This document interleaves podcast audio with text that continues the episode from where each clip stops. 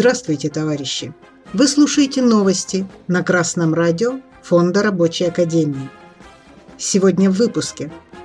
Казахским рабочим нужна своя рабочая партия. Клишас решил, что нашел универсальное решение, но он не прав. А вот сделка с Ираном – это именно то, что сейчас нужно – Сайт социализм.кз сообщает, в Мангистауском районе на забастовки и акции протеста выходят новые коллективы. В Мангистауской области продолжаются забастовки сразу на нескольких предприятиях, а также записываются обращения коллективов к властям с целью обратить внимание на их требования.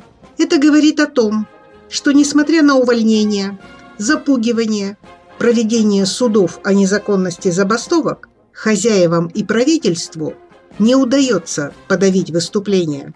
Уже шесть дней ведут забастовку рабочие завода стеклопластиковых труб, которые не уходят с территории предприятия. Рабочие днюют и ночуют там, чтобы не допустить штрекбрехеров и вывоза оборудования с техникой. С 13 мая продолжается и забастовка рабочих ТОО «Трубремцентр» в Жанаозене. Рабочие требуют повышения зарплаты, улучшения условий труда, заключения коллективного договора, а также восстановления на работе уволенных товарищей и увольнения руководителей компании. Рабочие поставили палатки и юрты возле своего предприятия и не уйдут, пока их требования не будут удовлетворены. Рабочие ТОО «Тинге Оилгаз» провели 26 мая собрание, на котором приняли заявление в адрес президента и местных властей.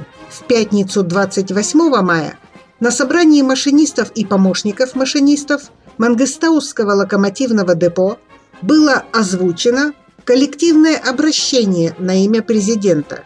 Рабочие заявили о фактах вымогательства средств, зарплаты и премий со стороны руководителя депо и его заместителей.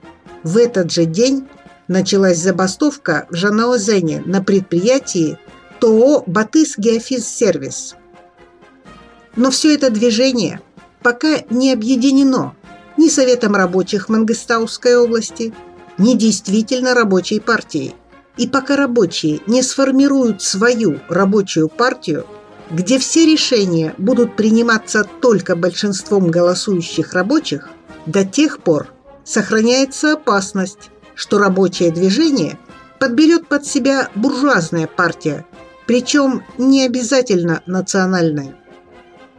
Председатель Комитета Совета Федерации по конституционному законодательству и государственному строительству Андрей Клишас – предложил расширить ультиматум президента России Владимира Путина. В своем телеграм-канале он написал, что нужно экспортировать никель, платину и палладий за рубли. Сенатор подчеркнул, что благодаря российскому палладию работают все европейские автоконцерны. Также 29 мая Клишас предложил продавать за рубли не только газ.